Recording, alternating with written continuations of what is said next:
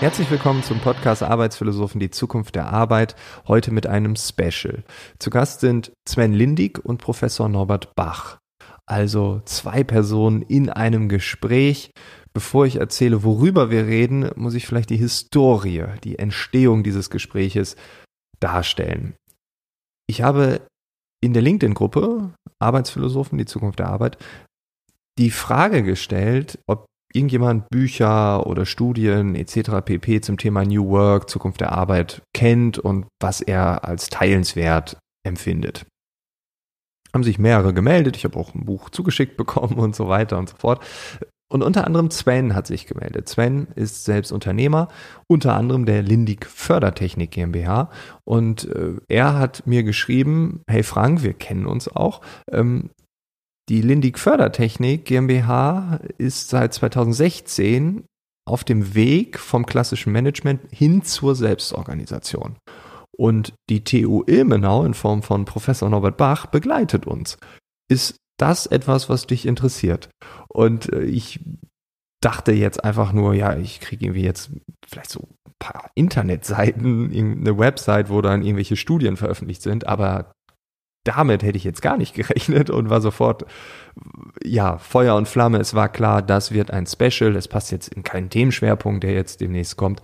Aber äh, dafür sind diese Specials da, dass wir diesen Raum haben, genau diese Geschichten, ja, die mich beschäftigen, die besonders interessant vielleicht sind, auch für dich. Ja, dort einen Raum zu erschaffen und, und, und diese Bühne zu geben.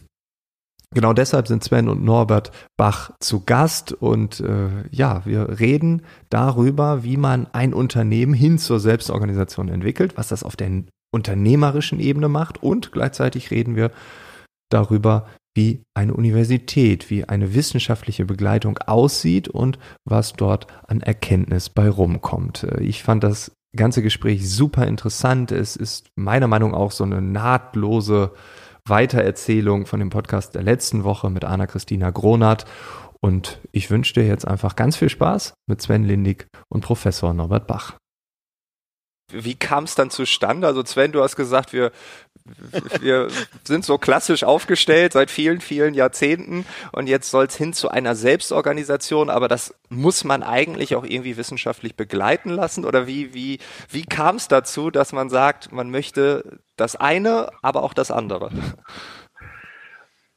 Es ist ja so, dass ich 2011 das Unternehmen übernommen habe und äh, ja, dann erst einmal nach den klassischen Managementprinzipien, die ich auch in meinem BWL-Studium gelernt habe, das Unternehmen etwas neu aufgestellt habe, äh, mehr Delegation von Verantwortung etc.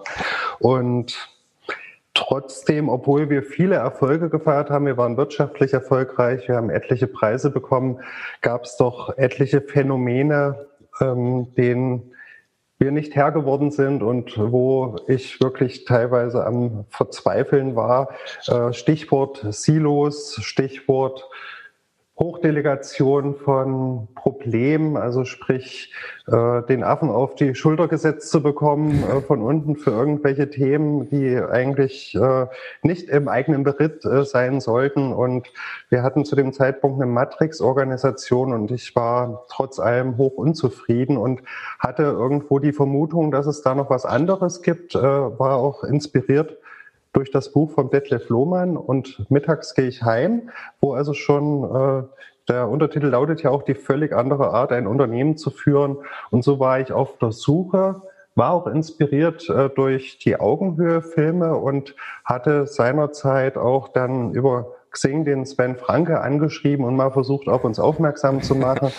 Der die sind dann auch tatsächlich äh, kurze Zeit später bei uns gewesen und wir sind dann also in dem zweiten Augenhöhe-Film mit reingekommen mit einem Filmbeispiel. Allerdings, ich dachte schon, wir wären schon super modern. Äh, wenn ich mir das heute angucke, könnte ich nur die Hände über den Kopf zusammenschlagen. Das ist also völlig oldschool. Und die Wende kam dann eigentlich äh, in 2016, wo ich äh, über das Future Leadership Seminar mit äh, Professor Dr. Lars Vollmer und Marc Poppenburg von ähm, Intrinsify Me dann tatsächlich die Augen geöffnet bekommen habe und dann also beispielsweise mit Systemtheorie nach Luhmann das erste Mal konfrontiert wurde, die Taylor-Wanne und so die Sachen, die man dann halt kennenlernen kann. Und plötzlich wurde mir vieles glasklar und ich war halt ähm, kurz vorher in diesem äh, Seminar und hatte dann im Rahmen vom Weimarer Wirtschaftsforum saß ich mit dem äh, Zuschauerraum, als Professor Bach einen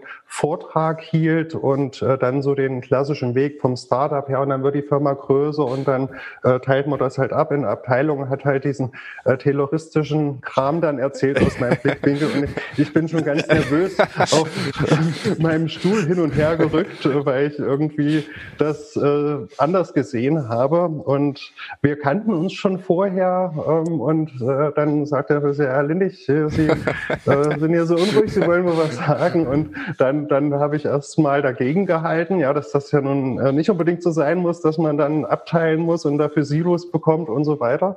Und äh, haben da also, ich will jetzt nicht sagen, ein kleines Streitgespräch, aber zumindest haben wir uns aneinander gerieben. Und äh, ja, danach kam er aber auf mich zu und sagte, was, wenn Sie hier äh, die neuen Wege beschreiten wollen, das finde ich spannend und äh, da wird man sie gerne mit begleiten. Also das Interesse kam dann durchaus äh, von Seiten Professor Bachs. Ach cool. Also aus dieser äh, Situation, äh, also man hatte völlig unterschiedliche Standpunkte, dann zu sagen, hm, aber interessant ist es ja schon, dass da einer so rumzappelt und hier eine ganz andere äh, Welt irgendwie prophezeit. Das zeigt ja auch von stärker. Also man hätte ja auch sagen können, das ist alles Quatsch, äh, aber das hat sie dann interessiert und sie haben gesagt, ja, dann schauen wir mal, ob es auch Beweise gibt. Ja, so würde ich das jetzt gar nicht formulieren. Also äh, das Wichtige ist, glaube ich, festzuhalten, dass Sven Lindig und ich uns vorher kannten und äh, daher auch eine, eine Art hatten, aufeinander zuzugehen und, und auch zuzuhören. Mhm. Und äh, er hat ja auch andersherum mich wahrgenommen in meinen Bedenken, dass ich gesagt habe, es gibt ja auch noch sowas wie rechtliche Rahmenbedingungen. Also äh, irgendjemand muss im Handelsregister eingetragen sein und äh, vermutlich wird das, was sie dann machen, nicht das sein, was in den Büchern steht, die Sie gerade gelesen haben. Und dann waren wir beide neugierig. Ja, und das fand ich dann also auch sehr toll für uns, dass jemand da sein Unternehmen aufgemacht hat. Wir hatten im ersten Treffen dann auch besprochen, äh, wen hat er noch mit an Bord, wer äh, zum Beispiel dann auch mit den Mitarbeiterinnen und Mitarbeitern Dinge unternimmt. Und wir hatten uns dann darauf verständigt, dass die Perspektive, die wir von der TU Ilmenau dann einnehmen, eher auf die Führungskräfte, die mittleren Manager sich fokussieren sollte und dass wir da eben Gespräche führen und Daten erheben. Und dann war das, glaube ich, auch für alle Beteiligten ein Setting, wo wir gesagt haben, lass uns das mal ausprobieren. Also ich war von Anfang an ein bisschen skeptisch, äh, ob das in der Reinform so gehen kann. Ähm, und gleichzeitig hat man mir aber zugetraut, äh, so zunächst mal zu beobachten und zu dokumentieren und nicht irgendwie den, ja, wie soll ich sagen, den Bremser zu spielen oder zurück auf den Pfad der Tugend, wie es vielleicht mal früher war oder in den Lehrbüchern steht. Also auch an der Stelle glaube ich, das wäre jetzt nicht möglich gewesen, wenn wir uns gar nicht gekannt hätten vorher und wenn auch nicht von beiden Seiten Offenheit da gewesen wäre, bis hin zu, wenn es gar nicht geklappt hätte, hätten wir es wahrscheinlich auch zwischendrin abgebrochen. Ähm, sei es jetzt, dass es für uns einfach zu viel Arbeit gewesen wäre oder dass Sven Lindig gesagt hätte, nee, ihr macht mir nur die Leute verrückt und irgendwie ich lerne da gar nichts draus und dann hätten wir es vielleicht auch abgebrochen. Mhm. Heute können wir sagen, wir sind jetzt fünf Jahre, äh, die wir im Gespräch sind und ähm, in, in Abständen, klar, also das ist ja auch Teil unserer Methode, dass wir nicht sozusagen im Tagesgeschäft auf der Schulter sitzen. ähm, und äh, wir, wir, wir gucken weiter in die Zukunft. Also wir haben jetzt äh, gerade am Start ein Projekt, wo dann noch zwei weitere Unternehmen aus der Region mitmachen, wo man auch unternehmensübergreifend versucht, solche Erfahrungen auszutauschen und auch Dinge, die vielleicht bei Lindig gut funktioniert haben, in einem anderen Kontext nochmal zu testen, ob das jetzt der Spezialfall Lindig Fördertechnik ist oder ob das doch was ist, was allgemein äh, ausprobiert werden kann und dann funktioniert. Und äh, von daher finde ich das klasse, dass wir eben am Anfang so einen Partner hatten, ähm, mit dem man dann was aufbauen konnte und auf der Basis wie so ein Schneeballsystem jetzt dann eben auch weitere Unternehmen aus der Region für das Thema mitgewinnen kann. Da habe ich eine Verständnisfrage. Wie genau sieht so eine wissenschaftliche Begleitung aus? Ist es so ein Konzept, was man am Anfang entwickelt und sagt, okay, das ist der Ansatz, das gehen wir jetzt durch? Oder war es auch so ein Learning by Doing, äh, weil für diese Form Lindig Fördertechnik brauchen wir einen neuen Ansatz, wir entwickeln das so auf dem Weg? Also letzteres im, im, Prinzip, wir entwickeln das auf dem Weg. Äh, wir haben das in der ersten Interviewrunde auch den Ansprechpartnern immer gesagt, wir wissen ja nicht, was funktioniert, wir wissen nicht, wie es richtig ist. Also bitte erwartet nicht von uns, dass wir in eine Beraterrolle reingehen und euch sagen, Achtung, hier habt ihr jetzt einen Fehler gemacht, so geht's richtig, das ist die Wissenschaftsperspektive und der müsst ihr jetzt folgen.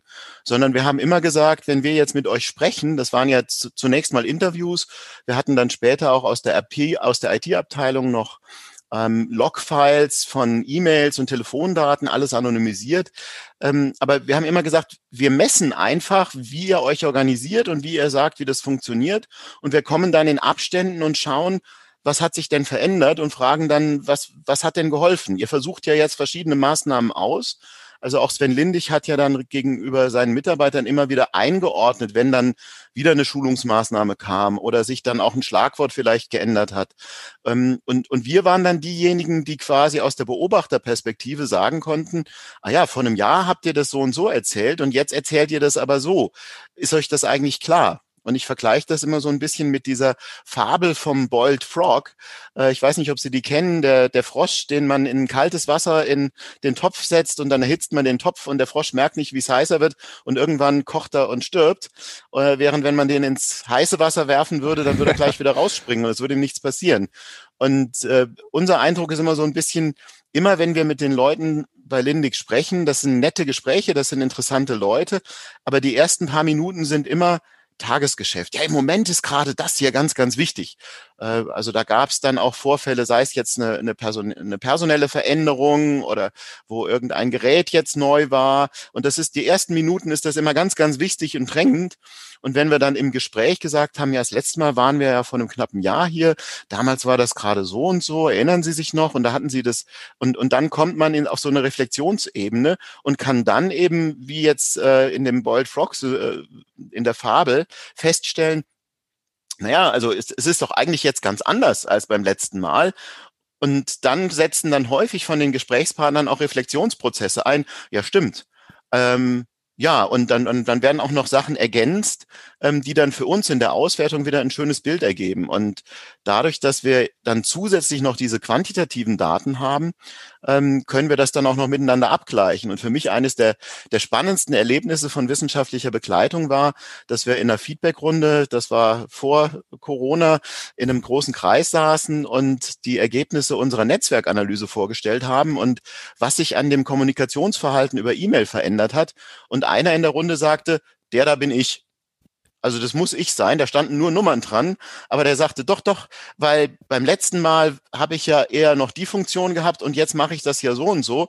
Und es stimmte. Ach. Also er war das. das und äh, das zeigt ja dann, dass das, was wir beobachten und die Daten, die wir erheben, dass das tatsächlich valide ist. Also wenn die Betroffenen sagen, ich finde mich da wieder, mhm. dann ist das für uns natürlich auch ein, ein, ja, wie soll ich sagen, wie, wie so ein Qualitätsstempel. Ja, ihr habt da nicht irgendwie was verfälscht, verzerrt oder äh, schreibt das jetzt so, wie es euch in der Forschung vielleicht passt, sondern wir haben zunächst mal nur die die Beobachtung und die Idee lautet, dass wir über dieses in Abständen dokumentieren und transparent machen, dem Unternehmen helfen zu reflektieren.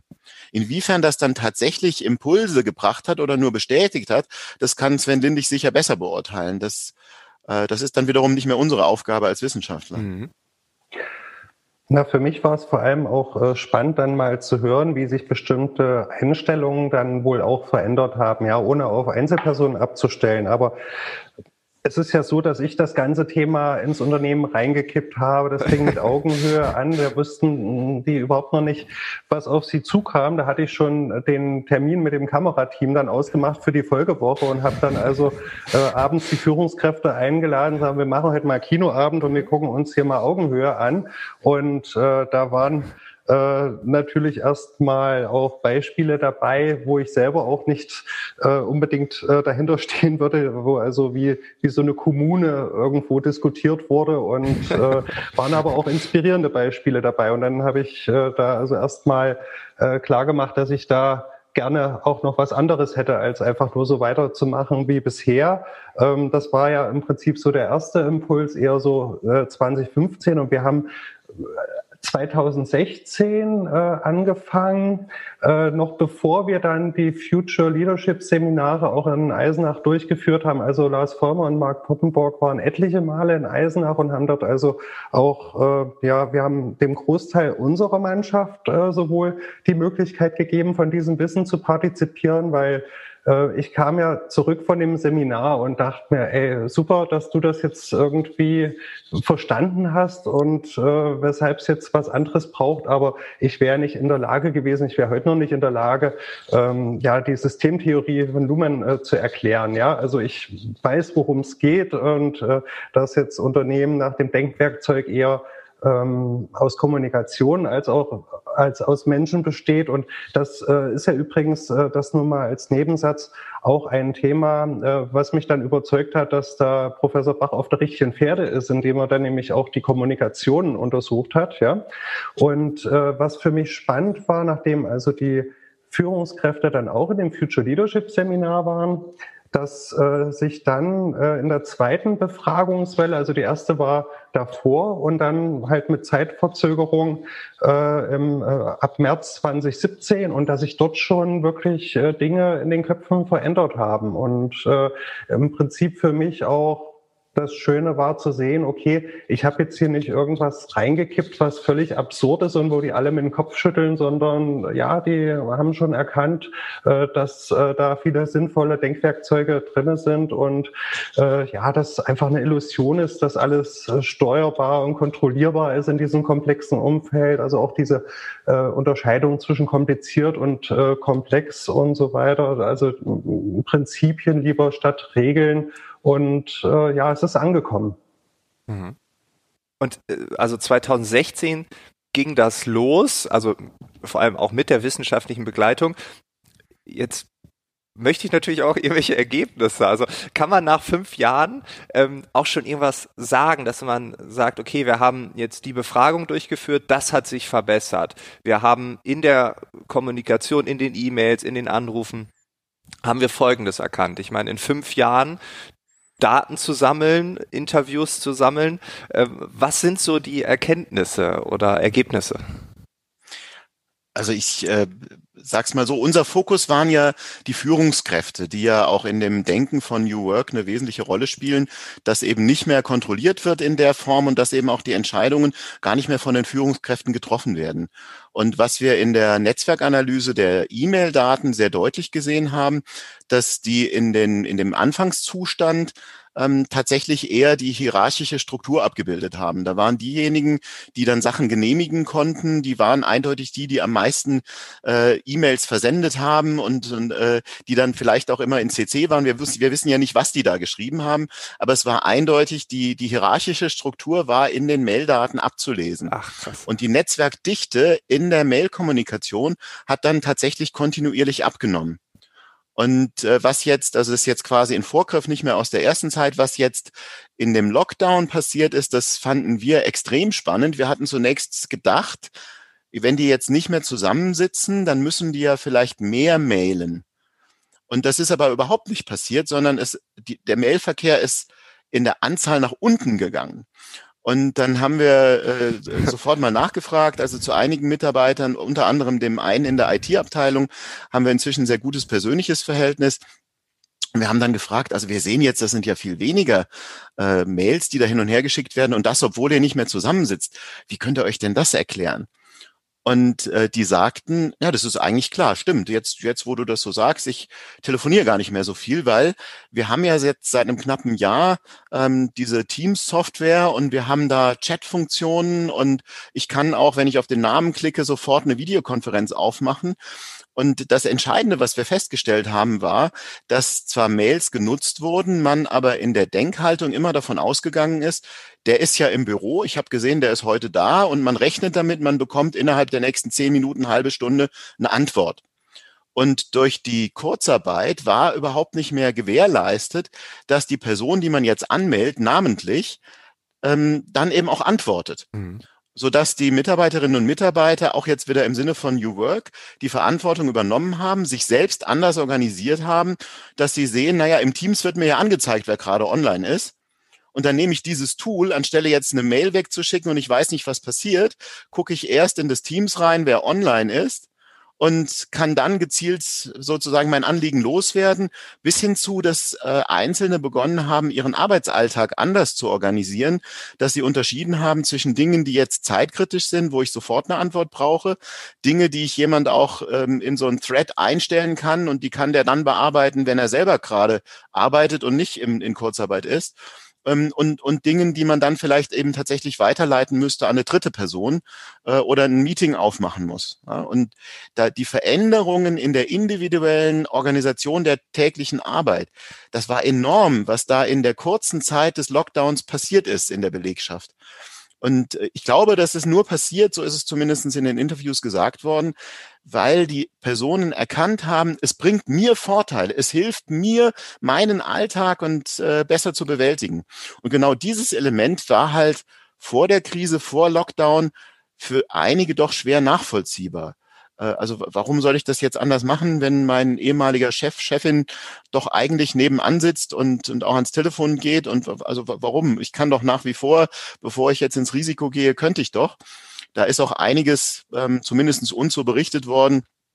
Ja, da gibt's immer noch U-Boote und da wird informell dann doch nochmal. Und ähm, das, das hat sich mit dem Lockdown äh, nochmal verändert und insbesondere die Haltung der Mitarbeiterinnen und Mitarbeiter, die hat sich sehr stark verändert. Das war wie so ein Katalysator. Jetzt verstehe ich, was, was da immer gemeint war. Ja. Mhm. Also man kann das ablesen, man kann es auswerten. Ja. Sven, kann man das auch fühlen? Also wenn du das hörst, äh, hast du das auch gespürt oder selbst gemerkt? Du kriegst weniger E-Mails, du hast bei Teams gemerkt, da entsteht etwas anderes, das ist eine andere Form der Kommunikation, auch eine andere Haltung?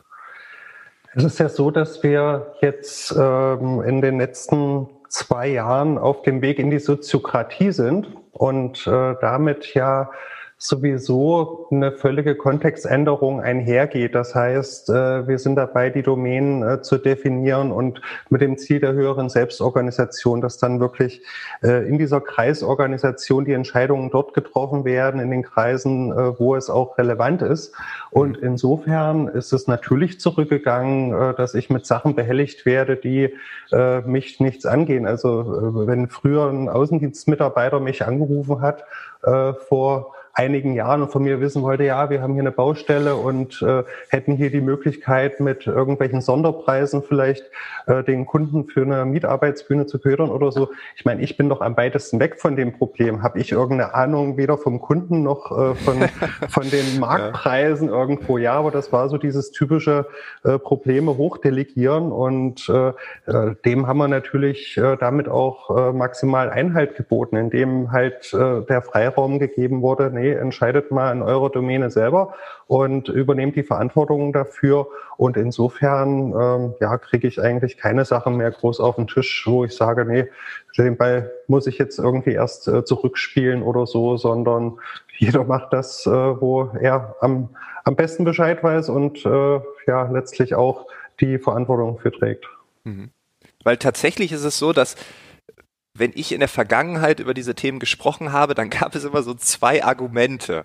Äh, ich, es gibt ganz viele, aber so zwei Lager, die man irgendwie so ein bisschen ausfindig machen konnte. Es gibt dann die, die dann sagen, man, man kann nicht alles messen, man muss auch nicht alles messen, weil man das ja spürt. Also ein besseres Miteinander, die Leute sind zufriedener, ich spüre doch, die sind weniger krank.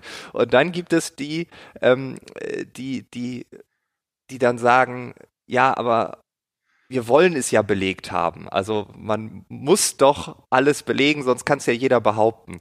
Äh, wie gehst du damit um? Weil das ist ja, also diese beiden Lager, die haben ja beide irgendwie ihre Berechtigung. Also ich bin da auch äh, durchaus dabei zu sagen, ja, das äh, ist eine Sache, die man spüren sollte, denn wenn ich alleine sehe, wie wir durch dieses schwierige letzte Jahr durchgekommen sind, äh, wie es zusammengeschweißt hat, wie gut wir auch aufgestellt waren, wie jetzt auch ja alle gemerkt haben, es ist äh, doch richtig auch äh, der Weg und der unterstützt uns dabei. Und wir hatten am Ende auch, ähm, obwohl wir temporär über ein paar Monate Kurzarbeit, wie angesprochen, auch äh, machen mussten, es aber relativ schnell dann auch wieder zurückgefahren, als wir die Notwendigkeit nicht mehr gesehen haben und haben am Ende auch einen äh, Wahnsinns-Jahresendsport hingelegt. Und äh, die Firma lief wirklich auf Hochtouren und die Zahnräder, äh, obwohl dieses maschinelle Bild will ich eigentlich vermeiden, ja, dass Zahnräder ineinander greifen, das wäre ja genau äh, kultureller Unsinn, ja. ja. Äh, aber gut, über, über Kultur zu sprechen, äh, ist ja dabei auch der, der äh, wichtige Punkt, auch was dann Messbarkeiten anbetrifft. Ja, also wenn ich äh, Kultur äh, als etwas äh, nicht aktiv Gestaltbares äh, ansehe, äh, ich kann es positiv beeinflussen, aber ich arbeite gern mit dem Bild, das ist das Gedächtnis einer Organisation, wo sich eher die Beteiligten merken, was ist vielleicht in der Vergangenheit vorgefallen und ähm, letztlich und verhalten sich ja die Menschen immer in dem jeweiligen Kontext auch äh, sinnvoll. Und ähm, wenn ich also Kultur eher als etwas sehe, was dann nachgelagert ist und äh, nicht so beeinflussbar, dann äh, kann ich ja schon, wie, wie auch die Aufzeichnungen von Professor Bach dann zeigen, ich kann bestimmte Phänomene durchaus messen, aber ich persönlich äh, hätte jetzt gar nicht die Initiative ergriffen, ich will das jetzt unbedingt messen lassen, sondern das hat sich halt aus unserem Gespräch ergeben und ich war da äh, gleich offen dafür und fand das auch spannend, den Ansatz, aber ähm, es ist jetzt nicht so, dass ich es unbedingt gesucht hätte, weil für mich ist dann auch das Bauchgefühl wichtiger, wenn ich jetzt auf das Unternehmen blicke und äh, sehe, da ist eine tolle Mannschaft, die äh, trotz aller aktuellen Probleme äh, doch begeistert am Werke ist und da ähm, Höchstleistungen bringt. Äh, das ist ja erstmal das Wichtigere. Herr Professor Bach, was sagen Sie zum Thema Bauchgefühl? also das, das, was Sie eben beschrieben haben als die zwei Positionen, das gibt's ja in der Wissenschaft ganz allgemein. Also in der Wissenschaftstheorie wird da unterschieden zwischen dem Positivismus und dem Konstruktivismus. Die Positivisten sind die, die alles vermessen müssen und äh, die glauben halt, es gibt eine objektive Realität und solange man die richtigen Messinstrumente hat, kann man die objektive Realität auch nachzeichnen und erklären. Ja, während die Konstruktivisten, die sagen ja, es gibt gar nicht die eine objektive Realität, sondern Realität entsteht durch das, was wir uns konstruieren in unseren Köpfen. Und in Unternehmen ist das eben eine sozial konstruierte Wirklichkeit, das, was wir glauben, wie unser Unternehmen so funktioniert. Und das kann, dann gibt's dann eben mehrere Realitäten parallel. Ja, also die, die Welt, wie Lindig ist, das heißt ja auch Lindigs Welt an einigen Stellen in den Broschüren, äh, die gibt's. Und das kann, heißt aber nicht, dass aus Kundensicht Lindig tatsächlich genauso ist, wie, wie sich Lindig selber sieht. Ja, und ähm, wir verfolgen mit den Methoden, die wir anwenden, eher diesen konstruktivistischen Ansatz, äh, wohl wissend, dass eben auch dieses Unternehmen und auch mit, mit seinem Eigentümer an, an der Spitze, dass das ein Einzelfall ist und dass das vielleicht nicht in, in, in größerem Maße ähm, alles übertragbar ist, was wir da finden. Also das ist für uns das Spannende, rauszufinden, welche Dinge, die wir beobachten, sind tatsächlich spezifisch Lindig. Und Sven Lindig hat ja gerade gesagt, er hat eine tolle Mannschaft. Das kann ich nur äh, unterschreiben. Also wir haben da ganz faszinierende Menschen kennengelernt und äh, wir hatten immer vermutet, das, was Sven Lindig da seinen Leuten zumutet, da werden regelmäßig auch Leute von Bord gehen. Die, die, die das ist anstrengend, was der mit dem macht. Ja? Und ähm, das, also sobald es da Alternativen gibt, würde man dann vielleicht sich auch was anderes suchen, wenn man da nicht so mitgehen will. Und es ist wirklich äh, sehr erstaunlich, dass die ersten Jahre ähm, alle dabei geblieben sind und erst jetzt, ähm, also im letzten Sommer war das erste Mal, dass ich mitbekommen habe, dass dann eben auch zwei Leute nicht mehr dabei waren, was aber dann vielleicht auch wieder Einzelfälle waren, die gar nicht dem gesamten Weg äh, geschuldet sind, dass die sich anders orientiert haben, sondern da gab es dann individuelle Gründe. Ja. Also insofern glaube ich schon, es gibt Besonderheiten in diesem Unternehmen und es gibt aber andere Dinge, die sind so dass, dass wir denken, auch von dem, was wir in der Literatur lesen, ähm, das ist verallgemeinerbar. Eine Sache zum Beispiel, dass doch häufig immer einfach so von den mittleren Managern gesprochen wird und wir müssen diese Ebene da rauskürzen und äh, wir dann eben mal näher hingeschaut haben, welche Funktionen übernimmt denn eigentlich mittleres Management, damit das Gesamtsystem funktioniert. Ja, und dann kann man eben sehen, für manche Dinge gibt es dann vielleicht auch eine Ersatzlösung. Ja, manchmal muss dann eben auch, was Verantwortung angeht, Top-Management ran. Das haben, glaube ich, auch Sven Lindig und Stefan Keil gemerkt. Manchmal geht's nicht anders. Dann sind die Mitarbeiter sonst überfordert. Ja, und an anderen Stellen, ähm, gerade wenn es jetzt um Entscheidungsfindung geht, hat ja Sven Lindig angesprochen, dass man jetzt seit zwei Jahren doch sehr stark auf dieses soziokratische Prinzip setzt das scheint eine Ersatzlösung zu sein, die funktioniert. Das äh, dauert ein bisschen, bis man das geübt hat. Ähm, aber da, dann, wenn das funktioniert, braucht man da an der Stelle auch keinen mittleren Manager mehr. Und dass man da näher hinguckt und dann überlegt, was ist verallgemeinerbar, das ist dann das, was wir wieder eher als unsere Aufgabe sehen. Und deswegen jetzt auch der Ansatz, weitere Unternehmen mit ins Boot zu holen, um dann auszuprobieren, was davon ist, was, was eben nicht nur in dem einen Unternehmen klappt, sondern vielleicht auch in anderen gelernt werden ja. kann. Ähm, ich möchte da noch anknüpfen. Also ich habe jetzt auch gelernt, dass ich Anhänger des Konstruktivismus bin. Das wusste ich vorher noch nicht. Äh, und äh, von äh, Reinhard Sprenger, den ich äh, sehr schätze und den ich auch schon kennenlernen durfte, äh, habe ich also unter anderem äh, den schönen Satz gelesen, objektiv gibt's nur im Fotofachgeschäft. Das äh, finde ich auch wenn irgendjemand behauptet, äh, ja, objektiv zu sein oder das einzufordern, äh, dann äh, ist mit, mit dem Einwurf dieses Satzes meistens äh, dann auch äh, ganz schnell das Thema erledigt. Und äh, eine andere Sache noch, äh, auch wieder aus äh, Sprengers Buch Radikal führen, weil eben gesagt wurde, dass das natürlich anstrengend für die Mannschaft ist. Äh, ich stimme ihm da aber überein, dass es äh, Aufgabe einer Führungskraft ist, auch äh, das System, ja, in gewisser Weise ständig zu äh, irritieren und ähm, ja, dort also schon auch dafür zu sorgen, dass nicht alles äh, immer so bleibt, wie es ist. Ich meine, die Außenwelt, die verändert sich ja eh ständig und ähm, mit, mit allen Phänomenen, da gilt es aus meiner Sicht auch wirklich immer wieder die Impulse zu setzen, äh, dass da äh, nie so eine Behebigkeit irgendwo dann sich einschleicht. Mhm. Ich hätte noch eine, eine ganz praktische Frage. Also jetzt hören das nicht nur Ihre Studenten, Herr Bach, sondern auch ähm, ja, Führungskräfte in Unternehmen, UnternehmerInnen werden das hören. Und manche sind vielleicht schon auf dem Weg, vielleicht im Jahr 2014, vielleicht aber auch 2016, Sven, wenn man deinen Weg nimmt. Ähm, und man sagt, man möchte jetzt mehr Selbstorganisation oder auf dem Weg sich dorthin begeben. Äh, gibt es aus diesen zwei verschiedenen Perspektiven, Wissenschaft und Unternehmertum, gibt es da jetzt schon so etwas wie eine allgemeingültige Empfehlung, worauf man vielleicht achten könnte, wie man anfangen könnte, ähm, was vielleicht so Stolpersteine sind oder halt sowas, also das haben wir jetzt schon mitgenommen, also Objektivität äh, gibt es nur im Fotostudio. Ähm, äh, objektiv, äh, objektiv. ja. Und ähm, ja, das also, worauf kommt es an? Ich weiß, das ist jetzt äh, natürlich, ne, was sind so die, äh, das ist jetzt äh, eine, eine einfache Frage mit einer komplexen Antwort, aber trotzdem, vielleicht kriegen wir da die Nuggets raus. Also ich, ich versuch's mal. Also ich glaube, ähm, in dem Wechselspiel auch jetzt zwischen Sven Lindig und mir ähm, ist, ist also einerseits, glaube ich, wichtig, dass man jemanden hat wie Sven Lindig, der so eine gewisse normative Vorstellung davon hat, wie es sein könnte. Wohl wissen, dass das vielleicht ein bisschen äh, auch abgehoben ist. Das steht halt in dem Buch drin und da kommt der Guru und erzählt was. Aber man, man muss, man muss das haben, ähm, um auch so eine gewisse Begeisterung auslösen zu können. Und man braucht auch Personen im Unternehmen, die das glaubwürdig transportieren können. Und das können wir aus der Beobachterperspektive wieder sagen. Sven Lindig ist dafür bekannt. Also genau das, was er eben beschrieben hat, wie er sich selbst und seine Rolle sieht, ähm, das sehen die Mitarbeiter auch so. Also bis hin zu, dass dann mal so eine Aussage kommt, den stoppt auch keiner.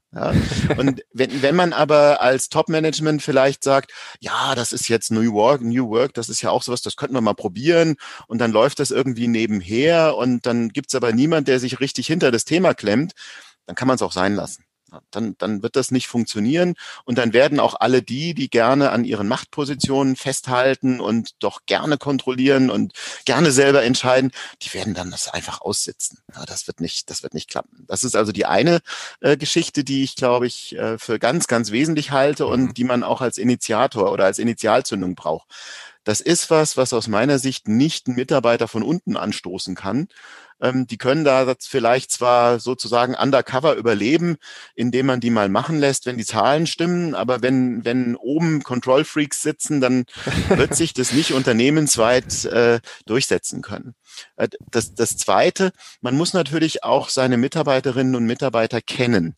Das heißt jetzt nicht, dass die alle von Anfang an alles können müssen, aber ähm, etwas, was wir beobachtet haben, und da war sicherlich auch manches teuer und manches schmerzhaft, in dem Fall, was wir hier sehen, sind ja den Mitarbeiterinnen und Mitarbeitern immer auch die Schulungen und Weiterbildungen ähm, zugekommen. Also die, die hatten ja die Gelegenheit, sich damit auseinanderzusetzen. Und äh, das war äh, also immer so, also zumindest ist uns nie berichtet worden, ich wäre da gerne auch mal hingegangen, aber ich durfte nicht. Also alle hatten die Gelegenheit, sich zu informieren. Alle hatten die Möglichkeit, mal was auszuprobieren. Und dann, also wenn die Voraussetzung gegeben ist, dann ist im Grunde das Entscheidende, dass man die Leute nicht überfordert. Und ich denke, ähm, das ist jetzt auch nicht zu viel verraten. Ähm, das ist jetzt im Rückblick eine Erfolgsgeschichte, aber natürlich gab es dazwischen drin auch Episoden, äh, wo mal was nicht so gut geklappt hat, ja, wo es auch Rückschläge gab und dann vielleicht auch eine Entscheidung, die das Top-Management gemeinsam getroffen hat, in einer größeren Runde auch noch mit äh, Berater zur Rate gezogen und dann war es hinterher doch nicht das, was dann eigentlich erhofft worden ist. Und das sind Dinge, die dann natürlich auch zurückwerfen, die dann das Ganze, die ganze Richtung auch mal in Frage stellen. Und dann, da muss man einfach schauen, was geht mit den Mitarbeitern und was ist der nächste richtige Schritt. Bis hin zu, wenn die Mitarbeiter noch nicht so weit sind, dass man da, wo die Mitarbeiter das einfordern, vielleicht auch gegen die eigene Überzeugung, äh, ja, das mittlere Management noch mal ein bisschen regieren lässt. Aber wenn man die Mitarbeiter überfordert, dann, dann hilft es ja auch nicht. Dann werden, dann fühlen die sich ja nur drin bestätigt, ich kann das gar nicht. Da gibt es in der Motivationstheorie ähm, auch so ein, so ein Ansatz, dass man unterscheiden muss zwischen Menschen, äh, die eher erfolgsorientiert sind und denen, die eher Misserfolge vermeiden wollen. Also äh, wenn man dann Leute hat, die eher Misserfolge vermeiden wollen, dann melden die sich gleich freiwillig für die schwere Aufgabe und sagen dann hinterher, naja, war ja eigentlich klar, war ja eine Nummer zu schwer für mich, aber es lag nicht an mir, die Aufgabe war halt zu schwer. Während die Erfolgsorientierten, die suchen sich immer eher so Aufgaben in einem mittleren Schwierigkeitsgrad, weil sie wissen, also wenn ich mich anstrenge, kann das klappen und dann habe ich wieder einen Haken mehr mehr in der Liste und, und die ganz schweren Sachen, ähm, da, da, da melden die sich nicht freiwillig. Da müssen die schon fast getrieben werden, weil sie wissen, dann könnte es ja auch schief gehen und das entspricht nicht meiner Motivlage. Was aber im Umkehrschluss jetzt von den Führungskräften erfordert, ich muss wissen, wie meine Mitarbeiter gestrickt sind. Also diejenigen, die erfolgsorientiert sind, die köder ich dann auch mit so einer mittleren Aufgabe. Und die, die Misserfolgsmotivierten, denen gebe ich dann erstmal leichtere Sachen zum Ausprobieren, weil die dann feststellen, hey, sogar ich krieg das hin. Also nicht nur, nicht nur unser Starverkäufer oder unsere Personalabteilung, die sind ja eh so soziokratisch, sondern oh, das hat ja geklappt. Und dann da muss ich aber dann auch sozusagen auf einem niedrigeren Niveau anfangen. Und ähm, da könnte jetzt sicher auch Sven Lindig erzählen, dass es mal so rum, mal so rum geklappt hat und auch mal so rum, mal so rum gegen die Wand gefahren ist das ist einfach ein, ein, Weg, der nicht innerhalb von wenigen Monaten zu Ende ist. Ja, jede. Ob er überhaupt zu Ende ist, ist eine andere Frage. Ja, ja das, und wie bei jeder guten Netflix-Staffel, da gehören auch Episoden dazu, die in eine ganz andere Richtung gehen. Von daher. Genau, jede Heldenreise hat ihre Tiefpunkte.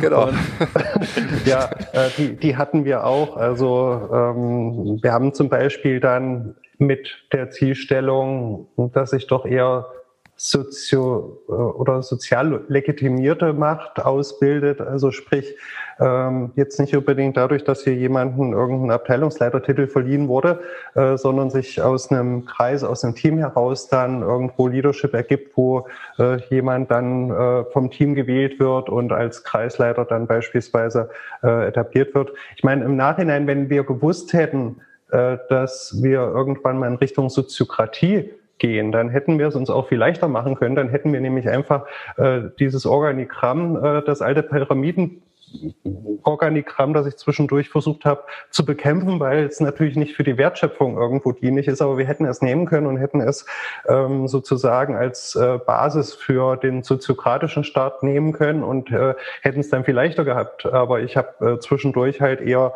äh, diese äh, ja, starren Hierarchien etwas bekämpft und habe da äh, versucht, ähm, ja, äh, weniger ähm, hierarchisch das Gebilde aussehen zu lassen. Und da war natürlich auch äh, bei dem mittleren Management äh, auch teilweise Unverständnis äh, da und äh, da gab es auch Verletzungen. Ja, da will ich mich auch hier nochmal öffentlich entschuldigen, äh, wenn da nicht alles gut gelaufen ist. Ähm, aber äh, diese Entschuldigung, die wurde auch vorher schon ausgesprochen und ähm, ja, das gehört dann auch dazu, dass da halt auch mal Fehler gemacht werden. Ja, weil mhm. es ist nun mal nicht alles äh, mit äh, Wissen beantwortbar und äh, deswegen auch, um auf die Frage zurückzukommen, ob es irgendwelche Tipps gibt. Es ist alles so hoch individuell, man muss sich das angucken. Unterstützend ist sicherlich, dass ähm, das Ganze bei uns auch top-down getrieben war. Ja, wenn ich jetzt auch von anderen Branchenkollegen, äh, ähm, ich habe äh, mal die Aussage gehört, ja, wir wollen ja jetzt auch agiler werden, ja, ähm, äh, aus dem Mittelmanagement. Und wenn dann aber vielleicht nicht so diese Überzeugungen dahinter stehen, warum das auch notwendig ist, sondern einfach, weil es jetzt vielleicht hip ist, ähm, dann glaube ich da auch nicht äh, so richtig dran. Und ich äh, sehe eigentlich in unserer Branche von ein, zwei Beispielen abgesehen äh, meistens noch die, ja, die Systeme, wie sie auch vor 10 und 20 Jahre waren, äh, auch dann natürlich vom Menschenbild her so geprägt, dass dann beispielsweise Anreiz- und Bonussysteme, dass die Vertriebler äh, über die äh, Karotte vor der Nase dann eher äh, dann äh, gelockt werden und so Sachen, die wir nie groß betrieben haben. Da hat man es auch leichter, indem wir gar nicht erst äh, allzu sehr auf diese äh, Themen gesetzt haben, über irgendwelche Anreizsysteme mit der Unterstellung, dass ja jeder intrinsisch motiviert ist und es eher dann mit Blick in den Spiegel an uns liegt, wenn da jemand demotiviert wurde, ja, und wir da eher gucken sollten, äh, was haben wir denn da vielleicht falsch gemacht. Aber auch das ist alles eine Lernreise. Ich habe da sicherlich auch in meinen ersten Jahren äh, voll terroristisch gehandelt und äh, ja, habe mich da auch weiterentwickelt. Und äh, das ist aber auch was, was ich von, von unseren äh, Kollegen auch irgendwo erwarte, dass halt äh, man auch in der persönlichen Entwicklung nicht einfach dasteht, sondern äh, mein Ziel ist, äh, ja, dass wir auch die, die Menschen stärken und äh, ja, dass äh, nicht nur für den betrieblichen Kontext irgendwo dann ja sich Vorteile ergeben, sondern auch, dass hier in dieser Lernreise jeder auch selbst wächst und da halt auch äh, für sich persönlich äh, hin zu mehr Selbstverantwortung, Freiheit auch ja die beste Version seiner selbst wird. Ich habe mal in einem Artikel von dir gelesen, da hast du ein Interview gegeben und äh, hast ich kann es jetzt nicht genau zitieren, aber so ähnlich hast du es gesagt, ähm, dass du das Menschenbild hast, jemand, der bei dir einen Vertrag unterzeichnet, der könnte mit seiner Lebenszeit äh, sehr viel Gutes anstellen und wenn er bei dir arbeitet, dann will er die Zeit doch sinnvoll nutzen und das äh, äh klingt auch hier raus. Äh, es ist äh, eine gewisse Form der Demut auch dabei, das äh, spürt man auch und ich glaube, das sind tolle Tipps, wenn man das hört. Ähm, ich hätte noch eine Frage ganz zum Schluss, weil Lindig Fördertechnik ist ja jetzt du hast es gerade auch gesagt, in, in der Branche gibt einer von wenigen. Generell, wenn wir auf unsere Wirtschaft gucken, sieht's wahrscheinlich nicht anders aus. Wenn wir uns die Wissenschaft anschauen, die Lehrbücher sagen was völlig anderes. Ähm, wird es bald mehr von der Sorte Lindy geben oder wird diese Old School äh, Unternehmung, wie wir sie ja meistens kennen, die alte Welt, wie sie auch genannt wird, äh, wird das weiter dominieren? Gibt es dort Prognosen von Ihnen? Das würde mich interessieren. Ja. Also ich kann äh, dazu eine Prognose abgeben. Ich glaube, das wird der Arbeitsmarkt entscheiden. Und ähm, ich, meine Beobachtung ist, dass die Sorte Mensch, die sich in so einer mittleren Managerposition, wo man Macht ausüben kann, wohlfühlt und darin suhlt, dass das einfach weniger werden. Das ist eine mehr oder weniger aussterbende Sorte. Und ein Unternehmen, was seine Strukturen und Arbeitsprozesse darauf abstellt, wird immer mehr Schwierigkeiten haben, diese Stellen zu besetzen. Und wenn das eben nicht, wenn die nicht mehr besetzt sind, dann geht es auch wirtschaftlich einen Bach runter. Die müssen sich verändern, um überhaupt noch attraktive Arbeitgeber zu sein. Ich glaube, dass wir da an der Uni zeitlich sozusagen immer ein bisschen Vorsprung haben, weil wir die, die Menschen ja im Gespräch haben, wenn sie noch nicht im Beruf sind. Ja. Aber wenn, wenn ich mir jetzt überlege, was mir meine Studierenden erzählen, auch vor der Frage, ob sie an der Uni in einem Projekt mitarbeiten oder nicht, ähm, die sind sehr vielfältig orientiert. Ich möchte jetzt nicht irgendwelche Generation Y, Z, was auch immer, äh, Diskussionen starten. Aber was schon auffällt, dieses Bild, äh, was, was vielleicht einem mittleren Manager oder einer, wie soll ich sagen, einem Diktator an der Spitze einer Hierarchie entspricht, davon gibt's nur noch wenige unter den Studierenden, die sagen, sowas will ich mal machen.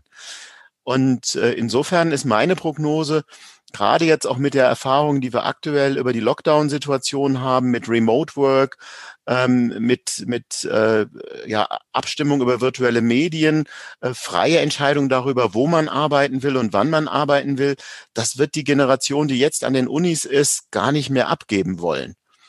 Und in, wenn ein Unternehmen nicht die entsprechenden Arbeitsbedingungen bietet, werden die Probleme haben, ähm, ihre Stellen zu besetzen. Also vielleicht nicht an der sozusagen am, am unteren Ende der Qualifikation, äh, wo es um rein ausführende Dinge geht, aber äh, spätestens, wenn man ein bisschen Hirn und Denken mitbraucht, werden die Probleme bekommen. Okay, das ist eine spannende Perspektive. Und Sie haben das gemerkt in den letzten Jahren, dass äh, dieser ja. Typus sich gewandelt hat. Okay, wow. Also ich werde Sie demnächst häufiger zitieren. ich habe es ja jetzt aufgezeichnet, kannst dann immer wieder nachhören.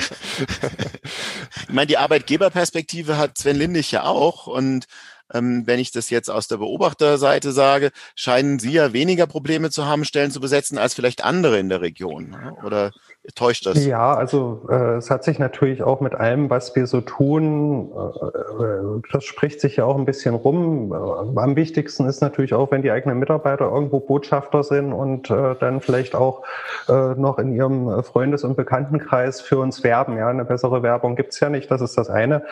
Und insofern tun wir uns da auch in äh, schwierigen Recruiting-Zeiten leichter als andere, äh, dort auch ein bisschen Sogwirkung zu erzeugen. Um auf die Frage zurückzukommen, aber ähm, wie viele werden sich davon anstecken lassen?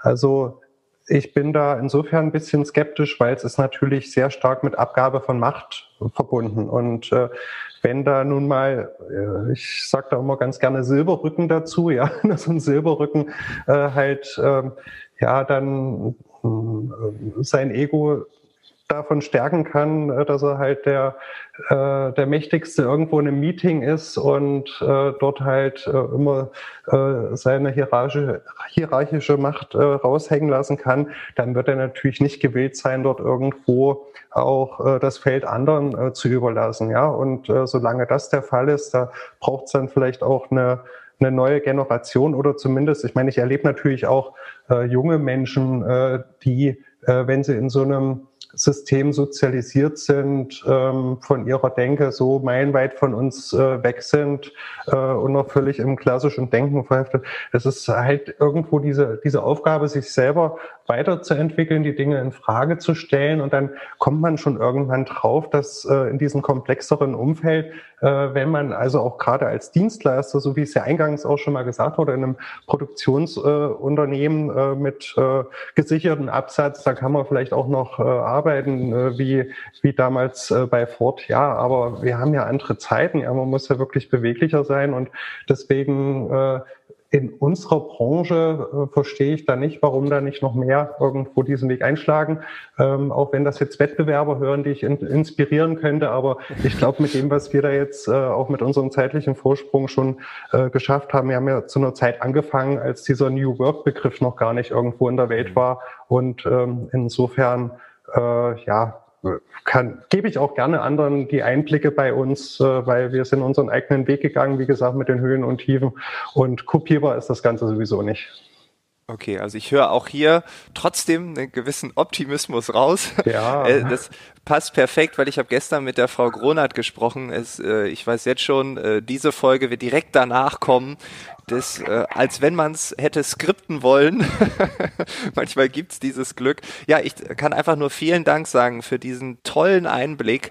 Äh, das Ganze ist entstanden durch einen Post in äh, der Arbeitsphilosophen LinkedIn-Gruppe, Sven, du hast dich dann gemeldet. Äh, die Frage war, kann man New Work eigentlich irgendwie belegen? Gibt es da irgendwelche Messungen zu? Und ähm, ich finde, es ist ein toller Aufschlag. Äh, wir werden da nicht aufhören, wir werden weiter graben. Vielleicht, Herr Professor Bach, haben Sie auch noch mal Lust, vielleicht in, in naher Zukunft oder ferner Zukunft, je nachdem, wenn es neue Erkenntnisse gibt, was zu sagen. Ähm, also ich bin wirklich begeistert, weil es eine ganz andere Facette ist und ja, wirklich vielen, vielen Dank dafür. Gerne. Spaß gemacht, ja. gerne. Danke.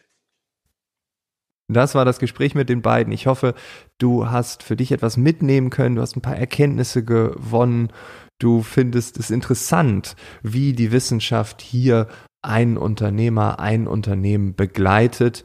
Alle Infos findest du natürlich in den Show Notes. Ich habe mit Sven vereinbart, wir reden auch noch mal über das Thema Mobilität, weil er auch in zwei ähm, Luftfahrttechnikunternehmen involviert ist.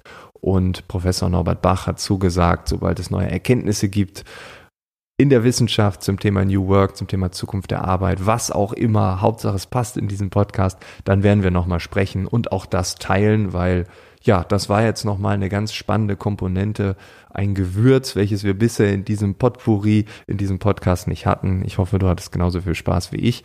Und ja, wenn du Lust hast, komm gern in die LinkedIn-Gruppe. Die findest du einfach, wenn du Arbeitsphilosophen in die Suchmaske eingibst und dann auf Gruppe klickst, dann wirst du die Gruppe schon finden. Da bin ich mir sicher, wenn nicht, der Link ist auch in den Shownotes hinterlegt. Ja, wir hören uns einfach in der nächsten Woche wieder. Bis dahin wünsche ich dir weiterhin alles Gute, bleib gesund. Ciao.